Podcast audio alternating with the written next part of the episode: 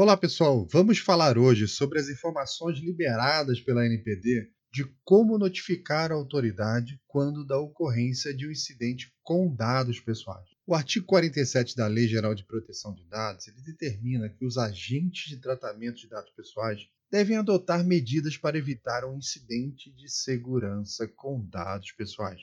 Mas antes, precisamos saber qual é a definição exata para incidente de segurança com dados pessoais, já que gente ouve tanto essa frase, né? Bom, eu vou falar lentamente para que nenhum conceito ele se perca. Um incidente de segurança com dados pessoais é qualquer evento adverso, lembrando que adverso significa algo que contém ou expressa uma oposição, algo que é contrário, que carrega consigo a desgraça, que ocasiona infortúnio, que é prejudicial, que não é favorável. Vamos de novo. Um incidente de segurança com dados pessoais é qualquer evento adverso, confirmado ou sob suspeita. Atente para isso. Confirmado ou não, ou seja, sob suspeita já deve ser notificado, tá? Vamos de novo. É qualquer evento adverso,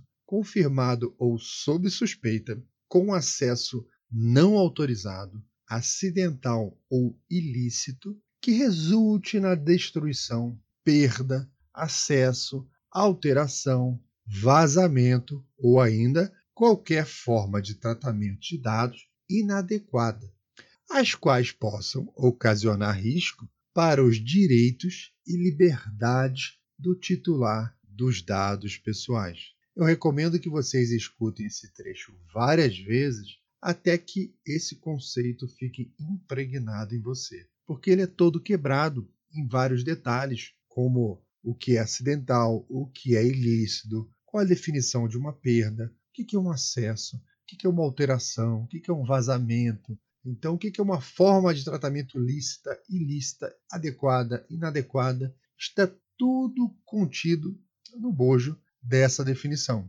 Como eu recomendo que vocês escutem várias vezes esse trecho, eu vou falar a definição de novo. Um incidente de segurança com dados pessoais é qualquer evento adverso, confirmado ou sob suspeita, com acesso não autorizado, acidental ou ilícito, que resulte na destruição, perda, acesso, alteração, vazamento ou ainda qualquer forma de tratamento de dados inadequada ou ilícita, as quais possam ocasionar risco para os direitos e liberdades do titular dos dados pessoais. Obrigado, pessoal, e vamos até o próximo áudio, onde nós vamos falar sobre o que fazer em caso de um incidente de segurança com dados pessoais.